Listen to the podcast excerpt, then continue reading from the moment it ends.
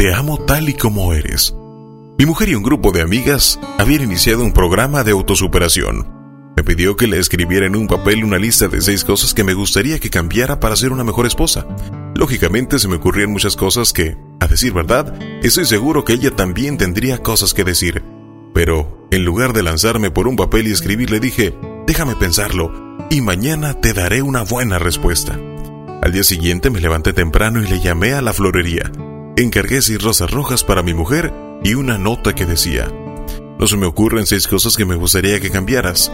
Te quiero tal y como eres. Cuando llegué a mi casa esa tarde, mi mujer me recibió en la puerta. Estaba al borde de las lágrimas. No necesitó decir que me alegré de no haberla criticado como me había pedido. El domingo siguiente en la iglesia, después de que ella hubo informado el resultado de su tarea, varias mujeres del grupo se me acercaron y me dijeron, fue lo más bonito que he escuchado. Entonces, comprendí el poder de aceptarla y amarla tal como es. Y así lo seguiré haciendo, solo por amor. Dos mundos y un amor, dos sentimientos y un querer, dos cuerpos y un placer, dos melodías y un amor, y una vida para escucharlas juntos. Eso es amor.